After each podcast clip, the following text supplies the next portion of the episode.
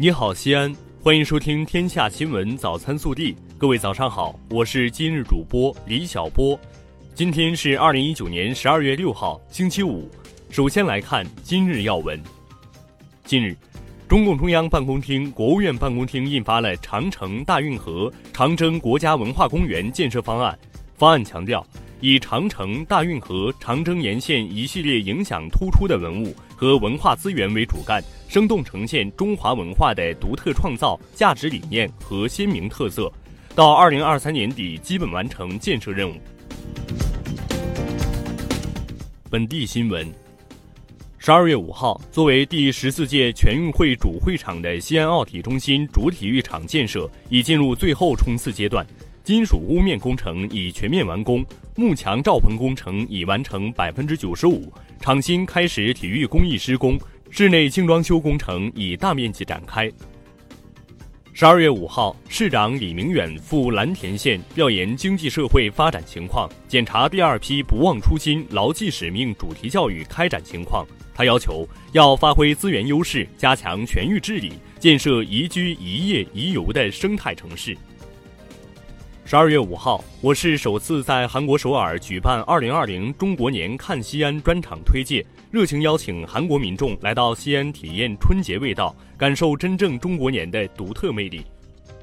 记者昨日获悉，市人大常委会现广泛公开征求社会各界对西安市水环境保护条例的意见和建议。条例规定，违规排放污水最高可罚款五十万元。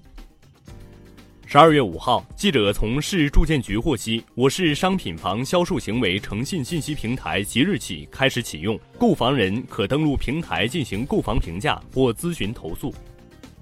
十二月五号下午，高新区大力发展三个经济新闻发布会召开，介绍高新区贯彻新发展理念，推进三个经济发展三年工作方案。方案制定出台了二十二项举措，确定了涉及三个经济的五十个重点项目。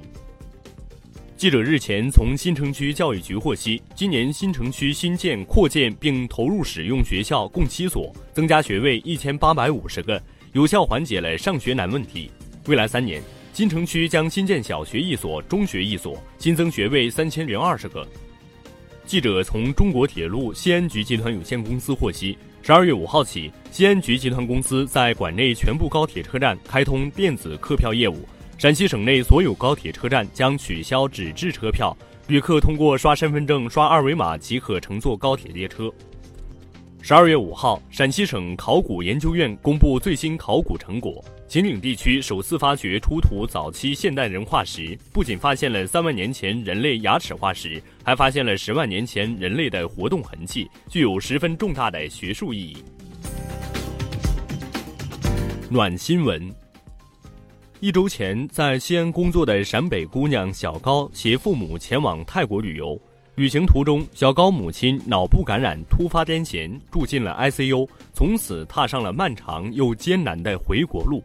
八天七晚，国内外同胞用爱心一点点为他们磨平坎坷。十二月四号晚，小高的母亲终于顺利回到西安，将继续接受治疗。小高说：“感谢中国速度，感谢西安速度。”感谢每一位有爱的同胞。国内新闻：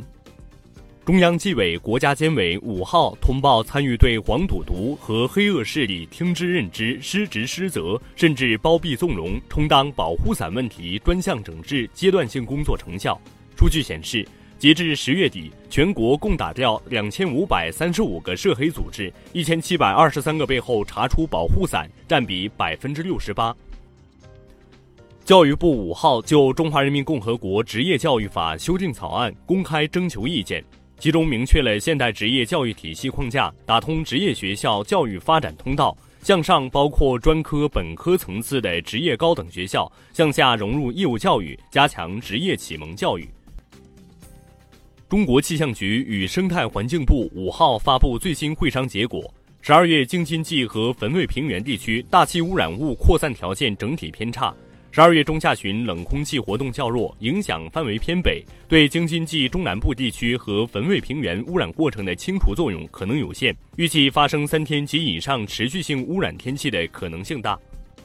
日前，全国公安机关网安部门集中查处整改一百款违法违规 APP 及其运营的互联网企业，重点针对无隐私协议、收集使用个人信息范围描述不清、超范围采集个人信息和非必要采集个人信息等，其中微店考拉、海购等 APP 在列。第三届国际月球村研讨会五号在东京开幕。中国嫦娥四号探月任务获得月球村协会颁发的优秀探月任务奖，成为该奖项首批获奖项目。这也是嫦娥四号任务继英国皇家航空学会金奖后获得的又一个国际奖项。北京2022年冬奥会和冬残奥会赛会志愿者全球招募工作五号正式启动。北京冬奥组委计划招募2.7万名冬奥会赛会志愿者，1.2万名冬残奥会志愿者。十二月五号八时零二分，河北唐山市丰南区发生四点五级地震，震源深度十千米，天津、北京等地震感明显。经初步核实，地震未造成人员伤亡和房屋财产损失。中国地震台网中心专家分析，此次地震属于唐山地震余震区一次正常的起伏活动。近日，湖南衡阳境内发生的一起高速公路天价施救事件引发社会关注。湖南省有关部门五号表示，涉事吊装公司系由路政工作人员私自联系，该公司已有两人因涉嫌强迫交易罪被刑事拘留。此前，涉事公司曾开价二十万提供救援服务，并围堵货车司机，使其滞留数天。十二月五号十六时十二分，知名作家高玉宝因病逝世，享年九十二岁。他创作的《半夜鸡叫》曾入选小学语文课本。恶霸地主周扒皮便是出自于此。微调查。近日有媒体报道，由于今年南方雨水过多，辣椒减产并推迟上市时间。贵州遵义鲜辣椒今年供应量减少百分之四十。有商户表示，鲜椒和干椒差不多都涨了百分之五十左右，市场逐渐供不应求，一些辣椒加工厂甚至拿不到原料。你爱吃辣吗？更多精彩内容，请持续锁定我们的官方微信。明天不见不散。